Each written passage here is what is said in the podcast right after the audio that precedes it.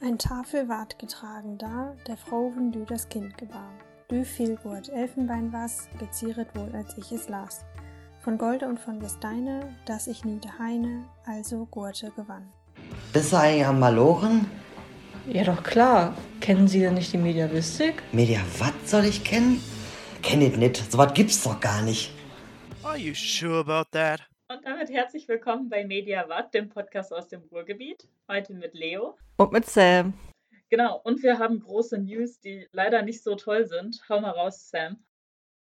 Ja, wir werden wahrscheinlich nur noch alle vier Wochen eine Folge rausbringen, meine lieben Leute. Genau, das hat einfach den Grund, dass ähm, ich jetzt im Masterstudium bin, äh, Sam langsam auf ihre Bachelorarbeit zusteuert und Pat jetzt seine Masterarbeit Semester anfangen wird und dann auch bald fertig ist mit dem Studium, beziehungsweise, naja, ihm wird es wahrscheinlich noch lang vorkommen, dieses Masterarbeit schreiben. Ähm, aber ja, das heißt, dass es bei uns allen sehr voll ist und deshalb haben wir gedacht, damit wir die Qualität sichern können und dass für alle Beteiligten nicht allzu stressig wird, ähm, bringen wir dann noch alle vier Wochen raus.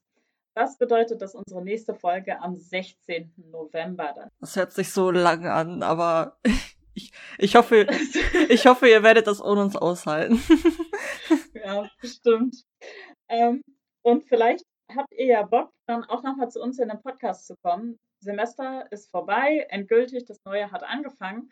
Und vielleicht hat ja der eine oder andere ähm, eine coole Hausarbeit geschrieben oder irgendwie hatte eine mündliche Prüfung oder sogar seine Bachelorarbeit beendet oder so und äh, hat Lust, die bei uns vorzustellen. Dann könnt ihr euch gerne bei uns melden. Sam ist die, die die E-Mails verwaltet ja, oder ihr schreibt uns bei Instagram ganz informell und ähm, bekundet euer Interesse und wir würden uns freuen. Und es gibt ja noch andere gute Neuigkeiten, Leo. Weißt du, welche Neuigkeiten ich meine? So, das Gute schmeißt mich ein bisschen aus dem äh, Konzept. Naja, okay, sagen wir mal so, es ist wahrscheinlich Ansichtssache, gut oder schlecht ist. Wahrscheinlich andere freuen sich mehr, andere freuen sich wahrscheinlich weniger. Aber ja, die Uni wird jetzt wahrscheinlich wieder komplett in Präsenz umswitchen. Also ich muss sagen, ich finde den Gedanken noch richtig ja, unwahr, muss ich sagen. Also ich kann mich jetzt, ich sehe mich persönlich noch nicht morgens um halb acht in der vollen U35 mit 300 anderen Studierenden, aber das wird ja wahrscheinlich dann, also bei mir startet das Semester dann jetzt ähm, eine Woche vor ähm, dem normalen Germanistik-Semester, weil in Geografie komischerweise alles ab dem 11. anfängt. Deswegen werde ich wahrscheinlich das Vergnügen haben, das alles ein bisschen früher zu erleben. Aber ich denke mal, das ist auch alles Gewohnheitssache. Also man kommt da bestimmt wieder schnell rein. Ich bin auf jeden Fall gespannt, weil ich ja tatsächlich die Uni noch nicht gesehen habe in, ich sag mal, Betrieb. So, ich war da irgendwie ein paar Mal halt in der BIP jetzt mal ähm, oder am Anfang, um mich anzumelden. Aber ich habe die Uni ja noch nicht in Präsenz erlebt und bin froh, dass ich in der Nähe wohne, weil ich nur von dieser U35 gehört habe, in die man dann nicht mehr reinkommt. Oh ja, das ist immer, also ich habe auch gesagt, so warum muss die Uni denn im Wintersemester auf Präsenz umswitchen? Da ist es immer so kalt, es regnet immer. Es hätte wenigstens im Sommer sein können, dann wäre es wahrscheinlich ein bisschen erträglicher für mich gewesen. Und es ist morgens immer unfassbar dunkel und das deprimiert mich immer etwas. Aber egal. Kommen wir zu guten Neuigkeiten. Wir haben nämlich wieder einen Gast mitgebracht und zwar eine Rubblerin. Ja, du holst sie rein, Genau. du kennst sie nämlich schon. Hallo, Juliane Wienert ist unser neuer Gast heute. Hallo, hallo. Juliane ist für mich kein unbekanntes Gesicht. Ich hatte tatsächlich schon ein Seminar mit ihr zusammen.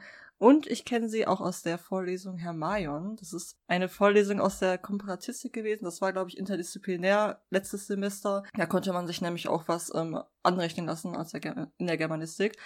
Ich weiß gar nicht, ob das dieses Semester auch angeboten wird. Weißt du das zufällig, Juliane? Ähm, ich glaube, das ist dieses Jahr wieder. Also das war auf jeden Fall geplant. Das Hm. ist, ist jetzt immer turnusmäßig jedes Semester, ja. Ähm, das ist tatsächlich eine, eigentlich ein ähnliches Prinzip wie unser Podcast. Also dort können sich auch Studierende quasi bewerben, einschreiben, keine Ahnung. Und dort halt auch eine Vorlesung halten. Ist wahrscheinlich dann nochmal ein bisschen was anderes, also ein anderes Prinzip als unser Podcast. Und Juliane hat da letztes Semester halt auch.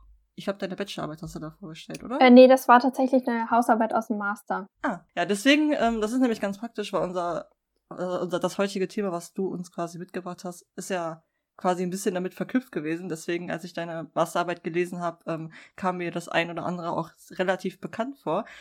Aber ähm, erstmal vielleicht auch zu dir und deiner Person. Willst du dich erstmal vorstellen, wer bist du so außerhalb der Germanistik? Was machst du in deiner Freizeit? Und, ja. Ja, gerne. Also den Namen, den habt ihr jetzt schon gesagt, Julian Bienert. Ähm, Ja, also ich habe letztens noch mit einem Kollegen darüber gesprochen, dass es immer gut ist, wenn man auf die Frage, was bist du außerhalb der Medievistik, noch eine Antwort hat. Weil ich glaube, wenn man die nicht mehr hat, dann ist man zu tief drin. Ähm, ja, das ist bei mir tatsächlich gerade ein bisschen schwierig, weil ich in so einer Übergangsphase bin zwischen Studium und äh, Promotion. Deswegen ist alles gerade so ein bisschen im Umbruch. Ähm, und man kann halt nicht so sagen, ich bin entweder Studentin oder auch äh, Lehrende. Das ist alles so ein bisschen gerade, ähm, verwischt alles gerade so ein bisschen. Ja, du hast jetzt gerade nach Hobbys gefragt. Also ich meine, das Lesen wird euch bestimmt nicht überraschen. Dazu bin ich ja erst auch zum äh, Germanistikstudium gekommen. Es ist immer so dieses Klischee, also man sagt ja immer so, fang das Germanistikstudium nicht an, weil du gerne liest. Ähm, das wurde einem ja auch äh, im, in diesen ersten Veranstaltungen direkt gesagt, aber es war leider, also es war genau der Grund, warum ich angefangen habe. Ähm, genau, und ähm, ja, im Prinzip, äh, ja, Lesen ist so das Größte, glaube ich, im Moment. Äh, ansonsten Musik, ich weiß nicht, ob ihr das SBR kennt, das ist ja unser uni-eigenes Orchester. Ähm, da war ich auch längere Zeit mal drin. Was hast du da gespielt? Querflöte habe ich gespielt, genau. Da, ähm, die mussten jetzt auch Corona-bedingt ähm, kurz aussetzen. Ähm, genau, und im Prinzip sind das, glaube ich, so die beiden Säulen in meiner Freizeit. Zum Lesen habe ich noch eine Frage, weil du auch jetzt sagtest, ähm, dass immer gesagt wird, ja, deshalb sollte man kein Germanistikstudium anfangen. Äh, ich habe es tatsächlich gemerkt, dass, weil ich im Studium super viel gezwungen wurde, auch in meinem ersten Studium schon, ähm, zu lesen. Und ich meine, ich habe das auch gerne gemacht, aber dass sich dadurch das Lesen in meiner Freizeit wirklich sehr reduziert hat. Und ich muss auch sagen, die Qualität von dem, was ich in meiner Freizeit lese, ist auch sehr runtergegangen. Wie sah das bei dir so aus?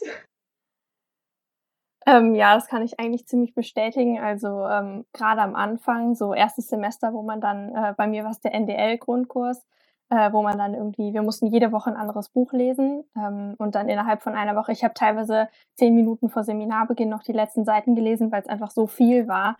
Ich habe ähm, auch mal im Bus gelesen. genau. und äh, da war natürlich in der Freizeit dann nicht mehr viel mit Lesen. Ähm, mittlerweile jetzt auch im Master ist es besser geworden auf jeden Fall, ähm, weil da dann auch sich so, also man hat sich an diesen Arbeitsaufwand gewöhnt, an dieses Pensum. Und da ist es auf jeden Fall äh, ja deutlich besser geworden. Ich meine, ihr, ihr seht das Bücherregal ja im Hintergrund auch. Das ist jetzt auch nicht äh, hochanspruchsvolle Klassiker, die ich jetzt so in der Freizeit lese, sondern auch eher so, ähm, weiß ich nicht, also alles eigentlich querbeet, so Fantasy, Science Fiction, was auch immer. Also es ist wirklich sehr bunt gemischt. Ja, das, äh, das, das kann ich tatsächlich nicht erkennen, ob das jetzt so große Klassiker sind. Das ist zu weit weg. Aber ich muss sagen, Gut für die Zoom-Sitzung.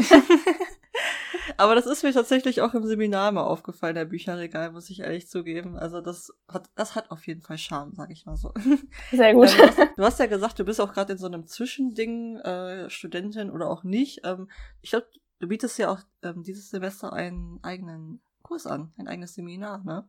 Möchtest du das vielleicht kurz vorstellen? Ich meine, klar, die Anmeldungen sind jetzt sowieso schon vorbei, aber vielleicht für HörerInnen, die dir, die sich da eingetragen haben und noch nicht so ganz wissen, was überhaupt auf sie zukommt.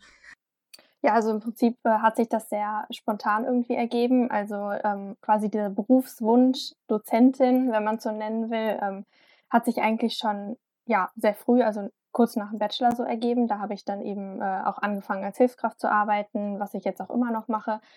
Und dann irgendwann, ähm, also ehemals wollte ich eben in den Verlag und da eben auch so in Richtung Lektorat gehen und das hat sich dann eben alles so ein bisschen gewandelt und dann musste natürlich irgendwie ein Plan her und irgendwie auch so, ein, so eine Zukunftsvorstellung irgendwie und da habe ich dann eben auch drüber nachgedacht, wie kann ich irgendwie so in die Lehre reinkommen.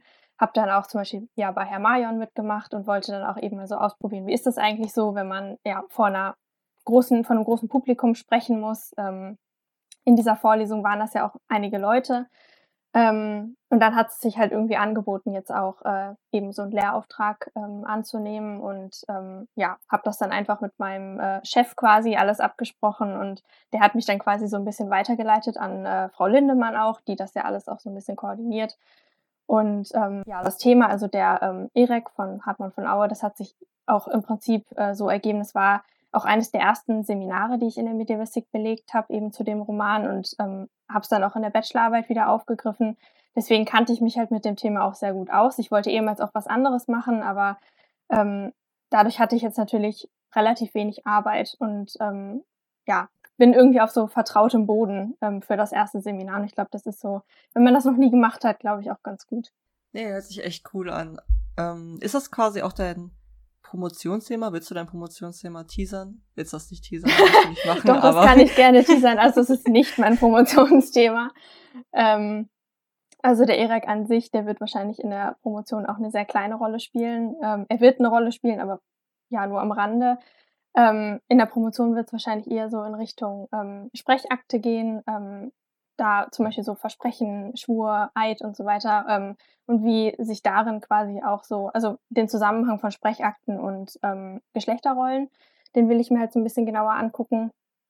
Ähm, und da hat der Erik natürlich, also der hat Potenzial auch dafür, aber ich wollte mich jetzt auch nicht nur so auf diese höfischen Romane konzentrieren, sondern auch so die Gattung so ein bisschen ausweiten, ähm, weil im Studium bin ich wirklich sehr, ich weiß nicht, wie es euch da geht, aber ich war sehr so auf dieses 12., 13. Jahrhundert so ähm, fixiert und habe da auch sehr viele Kurse drin belegt und sich da dann so mal ein bisschen auch gattungstechnisch ähm, auf neue Gebiete zu begeben, das war dann so der Plan.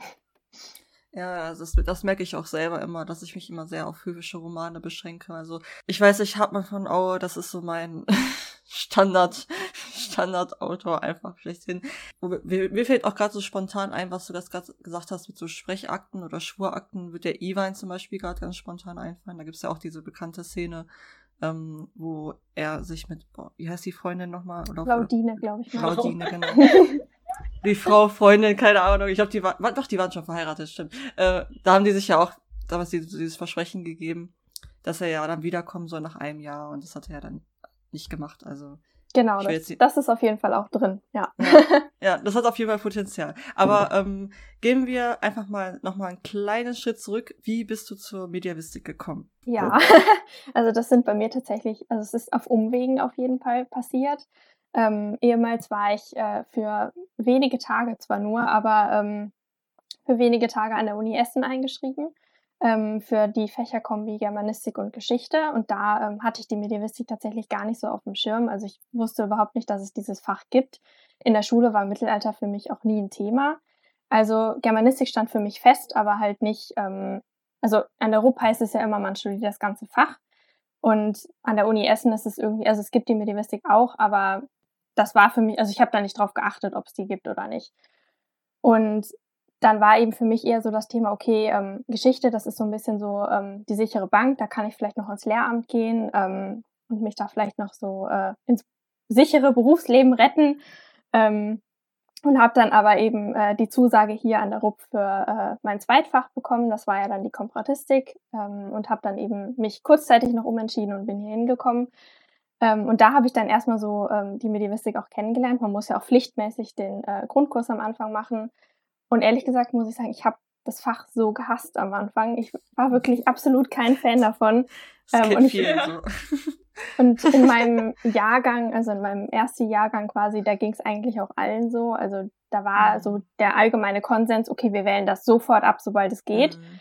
Und es ja. war auch meine ähm, Meinung auf jeden Fall. Also ich hätte mhm. es, hätte ich nur den Grundkurs gemacht, auch sofort abgewählt. Mhm, Aber dann bin ich halt ähm, quasi ins erste Pro-Seminar dann und dann ist ja auch dieser ganze sprachliche Teil, wo man eben die Grammatik dann bespricht und so, das fällt ja, ja eigentlich dann alles relativ weg.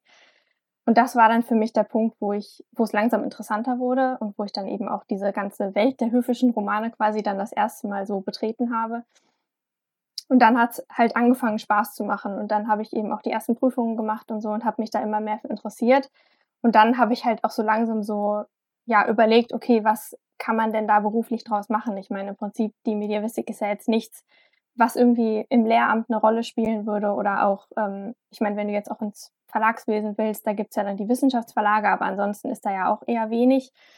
Ähm, genau, und da bin ich dann eben auch jetzt auf die, äh, ja, auf die Schiene der Lehre gekommen, der universitären Lehre dann eben auch. Genau, aber am Anfang, das war eigentlich gar nicht ja. meins. ja, das geht aber auch vielen so. Das ist ja meistens, wenn man dann diesen ganzen Grammatik und Übersetzungskram und so machen muss, da sind ja viele direkt abgeschreckt, weil das ja auch, ja, ist halt was komplett Neues, ne? Man, also, wie, ich hab, ich behaupte jetzt einfach mal, dass wirklich wenig Leute damit vorher irgendwie Berührungspunkte hatten oder so. Ich kann mich noch daran erinnern, wie ich ähm, zu Hause saß und irgendwas übersetzen musste ins Neuhochdeutsche und ich war kurz vorm Heulen, weil ich das nicht hingekriegt habe mit diesen Verbtabellen. Äh, Verb, ähm, Tabellen. Ah Gott, nee, das war ganz schlimm. Aber da muss ich dir auch echt zustimmen. Also als ich dann so in Richtung Pro-Seminare gekommen bin, da war das dann auch echt interessant. Also, weil ja, war bei einmal, mir halt. Mh, ja, was wolltest du sagen? Nein, weil das halt einfach ähm, was anderes ist, wenn man dann nochmal so die Texte kennenlernt und da wirklich halt weniger diese nervigen anderen Sachen machen muss. Ne? Ja, es war bei mir halt absolut genauso. Ich war auch im Grundkurs meiner Meinung nach die schlechteste. Also ich konnte das wirklich gar nicht. Und auch dieses, es ging dann immer reihum. Also die Dozentin hat, die ist auch mittlerweile, glaube ich, gar nicht mehr in der Uni. Ähm, die hat, ist dann immer reihum gegangen, wollte dann immer, dass man zwei Zeilen vorliest ähm, von der jeweiligen Textstelle. Und man musste das machen. Also man konnte sich jetzt nicht weigern. Und ich habe dann immer schon quasi so im Stillen, also für mich dann schon so geübt, die Zeilen. Ähm, habe dann durchgezählt, wann bin ich dran. Und ja, und dann habe ich das so mehr oder weniger stotternd davor getragen. Aber ich glaube, das war an dem Mitleidsblick habe ich immer schon gesehen, okay, das war jetzt gerade nichts. Ähm, ja, und deswegen hatte ich auch lange Zeit dann in den Pro- und Hauptseminaren immer so Hemmungen, irgendwas vorzulesen. Ähm, weil manche Dozenten wollen das ja dann, dass man selbst das auch mal äh, vorliest. Aber mittlerweile geht das schon deutlich besser. Das war bei Herrn Mayon auch kurz ein Thema, da war, wo ich dann nicht sicher war, kann ich das jetzt vorlesen oder nicht. Aber ähm, da wird man dann ja auch sicherer irgendwann. Ja, das fand ich, das fand ich auch, das musste ich auch machen tatsächlich. Also ich, wir mussten auch immer vorlesen und das fand ich auch immer ganz schrecklich. Und man kommt sich ja dann auch mal ein bisschen, ja, sehr komisch vor, wenn man das dann so vorliest, das erste Mal, man hat da vorher keinen Berührungspunkt mit gehabt, dann, ja, ja ganz. Mittelhochdeutsch als fremde Sprache halt, ne? Mm, genau. Ja, mein Beileid an euch beide. Ich musste das nie machen. Ich habe den Einführungskurs ja woanders gemacht. Auch während Corona, da wurde immer gesagt, ja, übt das zu Hause mal ein bisschen. Ähm, ich fand es tatsächlich ganz witzig, mir das selbst mal vorzulesen. Ähm, aber es war natürlich niemand da, der das korrigiert hat. Also ich weiß nicht, wie erfolgreich das war. Ja, klar.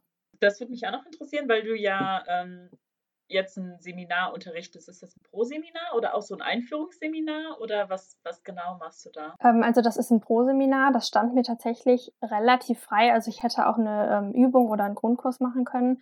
Aber Grundkurs war mir ehrlich gesagt ein bisschen zu heikel, weil ich ja dann direkt die Verantwortung dafür trage, dass weiß ich nicht, 25, 30 Leute diese Klausur bestehen. Und Oder das, hättest du auch vorlesen müssen. ja, das auf jeden Fall. Ähm, aber das, ja, das war mir dann ein bisschen zu ähm, heikel, wie gesagt. Und dann habe ich mich für das Pro-Seminar entschieden, weil du da auch so kreativ dich so am meisten ausleben kannst, ähm, weil du eben dann auch ein bestimmtes Thema für dich selbst ähm, gestalten kannst. Und du hast ja auch schon ja, die Leute haben schon so ein bisschen Erfahrung mit dem Fach und können dann auch so die ersten, ja, wissenschaftlichen Gedanken auch entwickeln. Und das fand ich dann eigentlich ganz schön für den Einstieg. Ähm, genau, deswegen pro Seminar. Ja, also finde ich super spannend und auch so den Weg von, okay, gerade noch Studentin gewesen und jetzt dann Dozentin direkt. Ähm, ja, super interessant. Ja, ich bin mir auch immer nicht sicher. Ich bin ja auch, ich meine, ihr habt mich jetzt, glaube ich, noch nie in Person gesehen, so richtig, aber ich bin jetzt auch nicht die Größte. Und da habe ich dann auch immer so Bedenken, was, also nehmen mich die Leute als Lehrperson wahr? Oder ist es eher so? Aber ganz ehrlich, das Problem hast du ja auch in normalen Schulen. Also ich Klar. hatte ja dieses, diese Semesterferien hatte ich jetzt ähm, mein Praktikum an der Schule. Und diese Siebtklässler, die waren so groß wie ich. Also, die waren alle so groß wie ich. Ich bin auch nicht die Größte, deswegen. Und dann, stehst, dann stellst du dich da vorne hin, so vor so, äh, weiß ich nicht, eine zwölfte Klasse oder so, oder eine elfte Klasse, die sitzen alle so 17. Und die, die Männer, also die Jungs, die sind da teilweise 20 Zentimeter größer als ich. Und deswegen, aber da, das, das hat ja ganz viel mit ähm, Autorität zu tun. Also was man halt, wie man auftritt und wie man wahrgenommen wird. Und deswegen glaube ich nicht, dass da Größe unbedingt äh, eine große Rolle Nee, das glaube ich jetzt auch nicht. Aber das ist halt so, ich glaube, der Irritationsmoment, der wird da sein. aber in, in der Uni, in der Uni ist das nochmal was anderes, weil da sitzen ja auch ältere Leute und das nicht so, da wird man nochmal anders wahrgenommen, als jetzt vor Teenagern zu sitzen, ne? aber ja gut. Ja, und ich glaube auch das MA hinter meinem Namen, das zeigt dann schon, ich bin noch nicht so weit. Genau, und äh, wir reden jetzt ein bisschen über das Fachliche und du hast uns die Masterarbeit mitgebracht. Ähm, magst du vielleicht einmal was zum Titel, kurz zum Thema sagen, ähm, bevor wir da weiter einsteigen? Ja, das kann ich machen. Ich habe jetzt den wortwörtlichen Titel jetzt gerade nicht vor Augen. Ähm, aber es ging im Prinzip darum, ähm, wie eben dieser ähm, Zusammenhang, also ich habe ein quasi ein Analysemodell entwickelt ähm, für dingbezogene Figurenanalyse. Also es geht im Prinzip darum, wie man erzählte Gegenstände, in meinem Fall war es jetzt zum Beispiel eine Tafel, ähm, in Bezug auf Figuren eben analysieren kann und welchen Stellenwert diese erzählten Dinge für Figuren haben, beziehungsweise auch für die, es ging mir besonders darum, ähm, diese Figurenentwicklung und die Identität eben ähm, mit diesen erzählten Dingen ähm, ja, zu analysieren.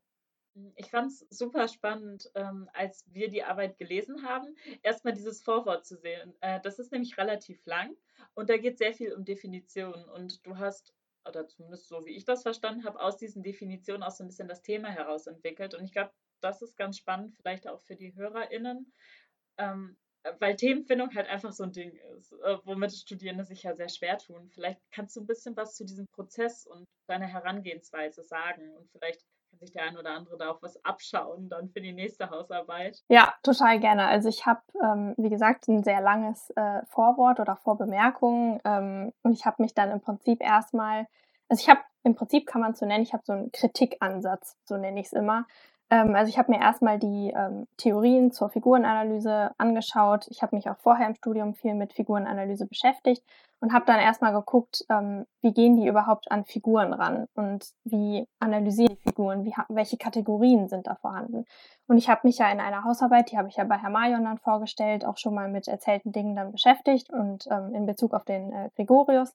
Da ging es ja dann um diese Schrifttafel und habe mich dann eben gefragt, okay, wie wird diese Schrifttafel eigentlich in Bezug auf die Figur ähm, untersucht? Und dann habe ich gesehen, dass in diesen ähm, Analysemodellen, die es eben zur Figurenanalyse gibt, erzählte Dinge häufig gar nicht vorkamen oder eben nur so als Randerscheinung, so als indirekte Zuschreibung, so wurde das dann immer genannt.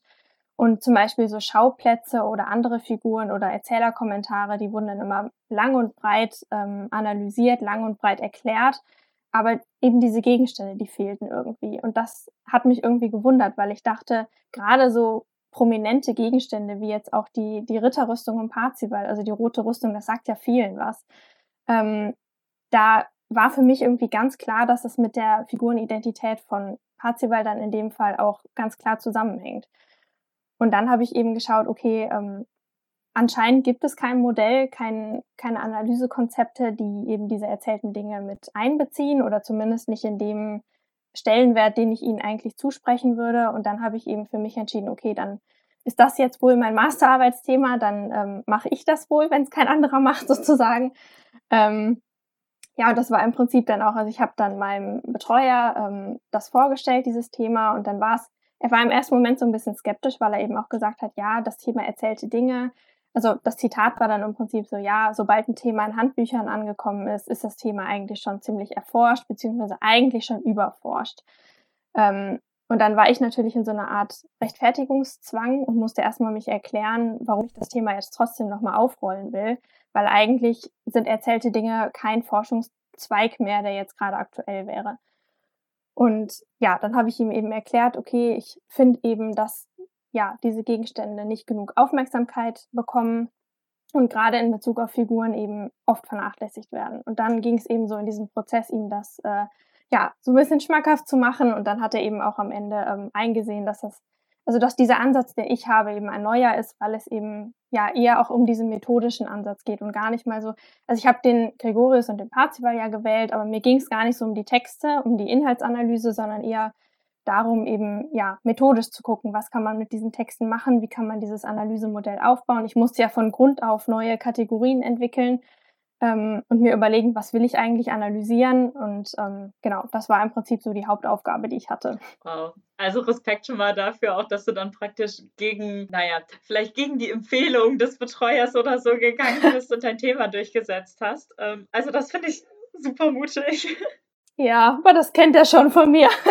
Ich glaube, die ersten wären wahrscheinlich auch extrem verunsichert gewesen, wenn man dann nochmal so eine, ja, so Gegenwind bekommt quasi ja. bei seinem Thema. Ja, aber das ist auch grundsätzlich, ihr hattet ja auch so nach Tipps quasi gefragt und das wäre auch so, glaube ich, der größte Tipp, den ich habe, wenn man eben irgendein Thema hat, in meinem Fall war es ja Figurenanalyse, das einen eben total interessiert, dann ist es erstmal, finde ich, total egal, wie erforscht dieses Thema ist oder wie, wie präsent das gerade im, äh, im, in der Wissenschaft ist sondern man sollte dann eben einfach sich die bestehende Forschung erstmal anschauen und dann gucken, okay, also gerade wenn man die einzelnen Texte einfach nur liest und sich dann ja meistens ja auch irgendwie Kommentare dran schreibt, dann auch einfach mal zu gucken, also meine Frage, die ich mir immer stelle, ist dann, was gefällt mir hier gerade nicht? Und ähm, finde ich irgendwelche Sachen, die ich kritisieren kann?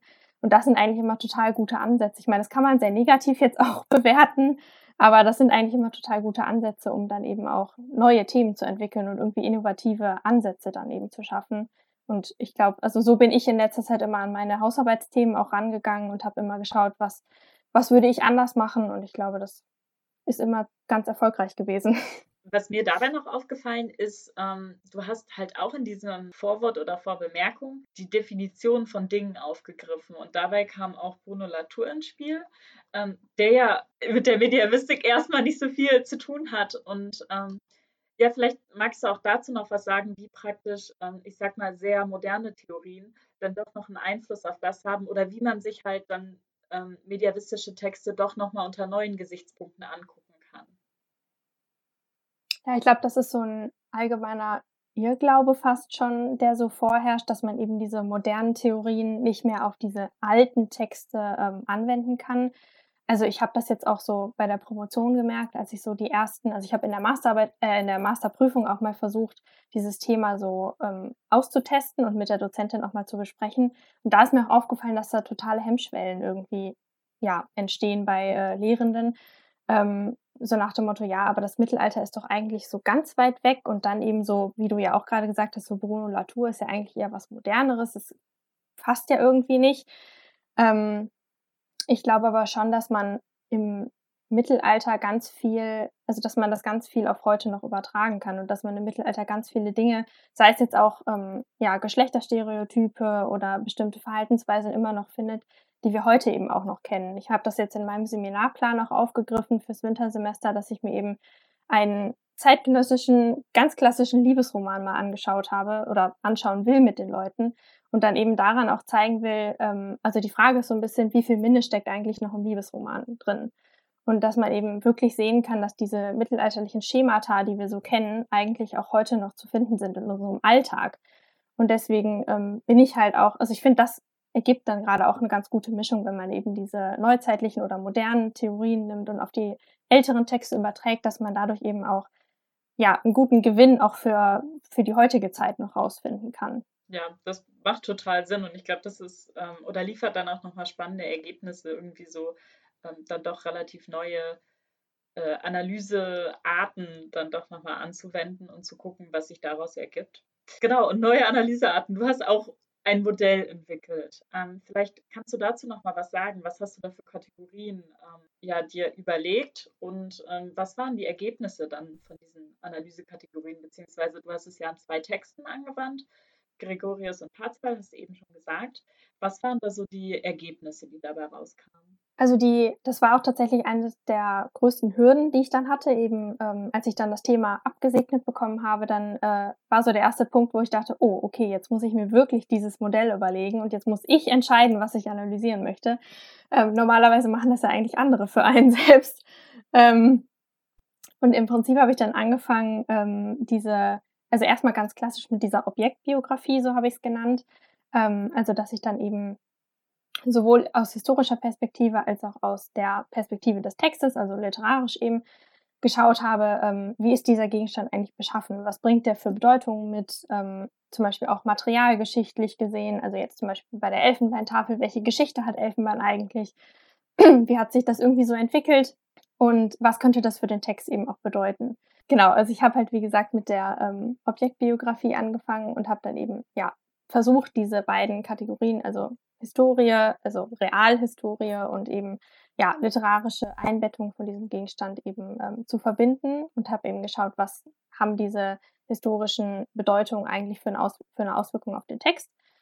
Und dann bin ich eben weitergegangen und habe dann mir endlich mal auch die Figur angeschaut, weil es ja eigentlich auch um die Figurenanalyse geht und dann waren das zum Beispiel so Kategorien wie ähm, Umgang mit dem Gegenstand oder Möglichkeiten und Chancen, so habe ich das genannt.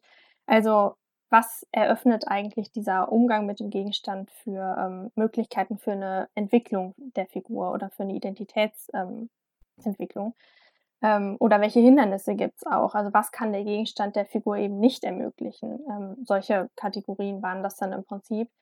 Und indem ich halt bei, also zwei Texte hatte, war das hinterher eigentlich ganz spannend, weil man ja eben diese Vergleichbarkeit irgendwie auch geschaffen hat. Ich habe ja die Kategorien vom Gregorius eins zu eins auf den Parzival auch übertragen. Also ich habe da auch nichts abgeändert.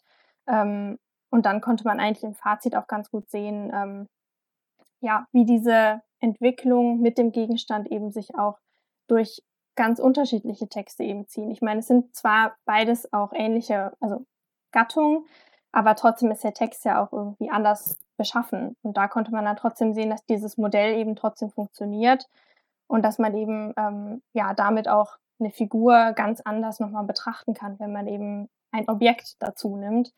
Ähm, und das war, glaube ich, auch so ein bisschen das größte Ergebnis, was ich hatte, dass ich eben diese Vergleichbarkeit geschaffen habe und dass ich, ich habe auch im Fazit dann geschrieben, dass man dieses Modell eben auch auf andere Gattungen theoretisch übertragen könnte. Ähm, zum Beispiel jetzt auch, weiß ich nicht, jetzt mal ganz naiv gesagt, den Minnesang zum Beispiel, da kommen ja auch ab und zu Gegenstände vor. Es gibt ja auch Naturdinge quasi, also Bäume oder irgendwelche Blumen oder Pflanzen, ähm, die man dann eben auch mit diesem Modell erfassen kann. Also ich glaube, das war so das größte Ergebnis und auch, glaube ich, der größte Erfolg, den ich dann mit der Arbeit hatte. Okay. Ähm, magst du noch mal ein bisschen konkreter dann sagen, wie du das zum Beispiel im Text dann angewandt hast? Also was hast du dir im Text angeguckt? Du hattest ja eben schon mal äh, ein bisschen über die Materialgeschichte gesprochen. Das ist ja dann eher was, also im Text wird irgendwie wahrscheinlich das Material oder wird das Material genannt und du guckst dir dann aber vielleicht auch eher historische Quellen an, okay, ähm, welchen Stellenwert hatte das Material zu der Zeit? Ähm, wie hast du sonst noch mit dem Text gearbeitet? Ich habe ja vorhin das Anfangszitat, das hattet ihr ja auch eingespielt. Ähm, da, da, ist ja im Prinzip diese ähm, Szene vom Gregorius, wo die Tafel das erste Mal erwähnt wird. Und da wird ja auch dieses ähm, Material, das Elfenbein, wird ja auch zum ersten Mal, also konkret auch benannt. Und da, ähm, also die, diese Passage habe ich mir dann auch ganz konkret vorgenommen. Die kommt auch relativ am Anfang von der Masterarbeit ja auch schon vor, nachdem man diesen theoretischen Teil hinter sich hat. Und da ähm, ging es dann im Prinzip erstmal für mich darum, ähm, in diesem historischen Part dann erstmal die Beschaffenheit zu analysieren und dann eben zu schauen, welche, habe ich ja gerade schon gesagt, welche Geschichte hat Elfenbein eigentlich und wie hat sich das entwickelt und was kann man daraus für Schlüsse für den Text ziehen. Also zum Beispiel, dass eigentlich dieses Elfenbein gar nicht mehr so richtig in die Zeit passt, aber eben, wenn man das auf den Text bezieht, auf den Kontext, den es eben äh, hat, dass es dann eigentlich schon wieder Sinn ergibt, ähm, weil es ja auch um diesen prunkvollen Gegenstand geht und um diese Figur, die ja auch so eine außergewöhnliche Präsenz quasi hat, wie es ja im Text dann auch genannt wird, und dass dann ja auch dieses äh, Material wieder schlüssig wird. Ähm, und an dem Zitat, also an, diesem, äh, an dieser Passage wollte ich dann im Prinzip auch zeigen, dass diese Figur Gregorius und die Schrifttafel eben ganz eng auch miteinander verzahnt sind. Also das mit der Tafel, mit dieser ersten Benennung beginnt ja auch im Prinzip die Entwicklung von der Figur. Also die Figur ist ja gerade erst geboren und dann bekommt sie eben diese Tafel mitgegeben auf ihre Reise, wo die Mutter ja auch nicht weiß, wie wird diese Reise eben ausgehen. Und daran, äh, also die wird ja dann auch beschriftet, diese Tafel mit Anweisungen für die Zukunft, ähm, wenn das Kind irgendwie mal gefunden werden sollte. Und daran habe ich eben dann gezeigt, dass diese Identitätsentwicklung mit diesem Gegenstand gerade startet, quasi. Genau, das war so eine Szene, die ich genommen habe. Mhm. Ähm, vielleicht an die HörerInnen, ähm, Ihr könnt mal in unsere vierte Folge reinhören. Da haben wir nämlich die Lea zu Gast und die gibt euch auch nochmal eine Inhaltsangabe vom Gregorius. Wir dachten, das müssen wir jetzt nicht nochmal wiederholen, weil es hier halt auch eher um das Analysemodell und nicht so sehr um den Text an sich ging. Ähm, ich finde es aber total ähm, interessant und eigentlich auch ja komisch, dass das bisher noch nicht gemacht wurde anscheinend, weil eben diese Gegenstände und da spricht auch nochmal ein bisschen Werbung für Stiftung Heldentest. Unser Partner-Podcast ja auch viel drüber, welche besonderen Gegenstände haben denn ähm, Helden oder Ritter in diesen Sagen und was spielen die für eine Rolle. Und ähm, man hat halt schon diese wiederkehrenden Gegenstände und letztlich sind die halt schon sehr maßgebend, meistens in der Handlung, ähm, seien das jetzt irgendwelche, weiß nicht, für irgendwelche ähm, Turniere oder Kämpfe, wo die dann doch den entscheidenden Vorteil bringen oder was ich mich jetzt gerade noch ein bisschen spontan gefragt habe, ähm, wäre, dass du ja gesagt hast, dass du eigentlich immer das Interesse an den Figuren hattest. Und jetzt sind wir plötzlich bei den Dingen. Und ich meine, klar untersuchst du irgendwie so den Zusammenhang zwischen beiden und die Interaktion. Aber gab es was Bestimmtes, was dich dann auf die Dinge gebracht hat? Oder war das auch so ein bisschen was, wo du gesagt hast, oder wo du halt wirklich gesehen hast, okay, da fehlt dir noch was? War das so der Moment? Also ich glaube, ähm, das war in dem Seminar Gregorius, da war ich in einem ähm, Hauptseminar, war das, glaube ich. Ähm, da haben wir uns in einer Sitzung auch ziemlich intensiv mit dieser Schrifttafel befasst.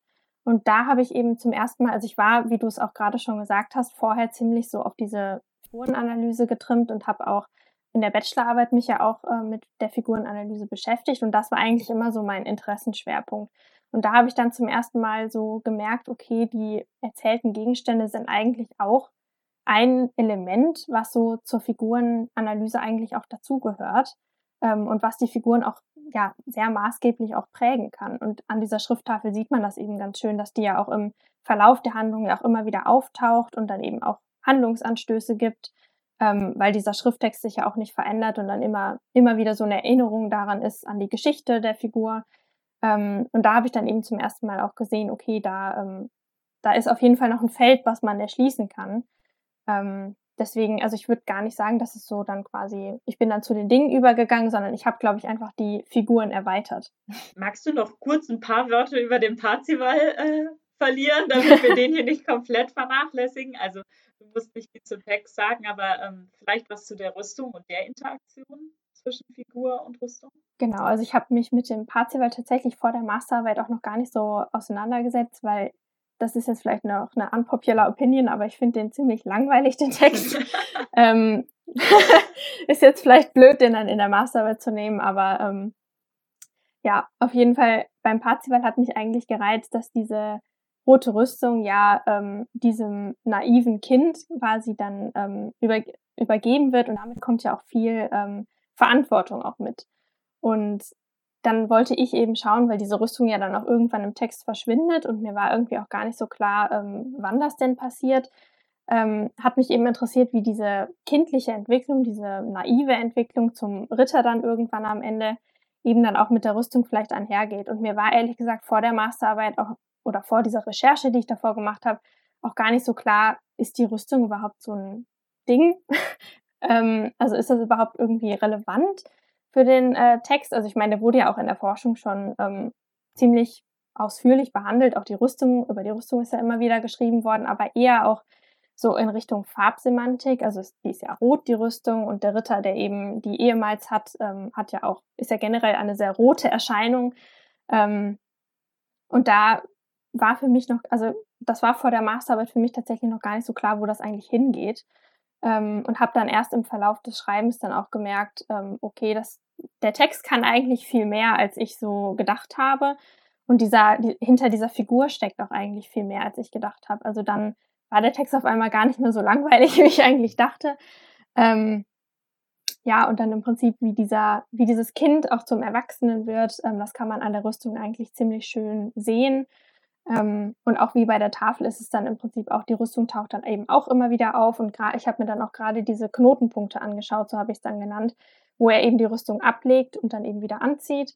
Ähm, das sind eben auch ganz äh, zentrale Stellen in meiner Arbeit, wo ich dann eben auch gezeigt habe, wie diese Männlichkeitsentwicklung ähm, funktioniert, wo es dann eben auch wieder zum Thema Geschlechterrollen kommt ähm, das war für mich eigentlich das Reizvolle daran. Auch hier nochmal die Anmerkung: Stiftung Heldentest Folge 8 nimmt den Parzival auseinander und hat eine lange Inhaltsangabe. Also mir geht es hauptsächlich um die Inhaltsangabe. Wir wollen euch natürlich nicht zwingen, das zu lesen, gerade wenn Juliane auch noch sagt, so spannend Oh Mann.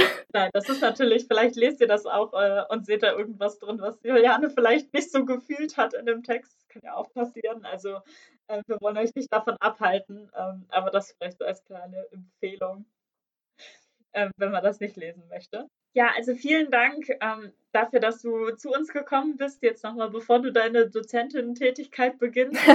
ja, vielen Dank, dass ich herkommen durfte. Auch für das spannende Analysemodell und nochmal ein paar neue Impulse, wie man sich vielleicht dem Text nähern kann. Magst du nochmal irgendwie das letzte Wort zum Sonntag, wir nehmen an einem Sonntag auf, ähm, hier sagen, was, was möchtest du, was die HörerInnen mitnehmen von der Folge? Also ich glaube, je nachdem, wo sie sich gerade befinden, gerade am Anfang, verzweifelt bitte nicht im Medievistik-Grundkurs, es wird besser. Und generell, generell vielleicht einfach, dass man die Medievistik gar nicht so als ähm, ja, alt oder fremd irgendwie wahrnimmt, sondern dass da eben viel mehr drin steckt und auch viel, viel Aktuelles drin steckt und dass man eben auch aus diesen alten Texten, wie sie ja immer genannt werden, auch sehr viel für heute noch lernen kann. Und ich glaube, das ist so das größte Learning, was auch ich selber hatte jetzt im Laufe der Zeit. Und ich glaube, dass es schon wichtig ist, auch gerade wenn man ins Lehramt geht, ähm, da denkt man ja immer, das bringt einem irgendwie gar nichts. Aber ich glaube schon, dass das, dass da viel ähm, Bedeutung auch für den eigenen Beruf dann drin steckt. Super. Vielen Dank. Ähm, wir wünschen dir alles Gute für das kommende Semester und dann ähm, Danke. Ja, die, die Lehrtätigkeit und natürlich auch alles Gute für die Promotion, die sich ja dann noch ein bisschen hinzieht. Aber ja, das war's von uns. Bis dann. Tschüss. Tschüss. Boah, das war doch richtig gut. Dann wünsche ich noch einen schönen Tag.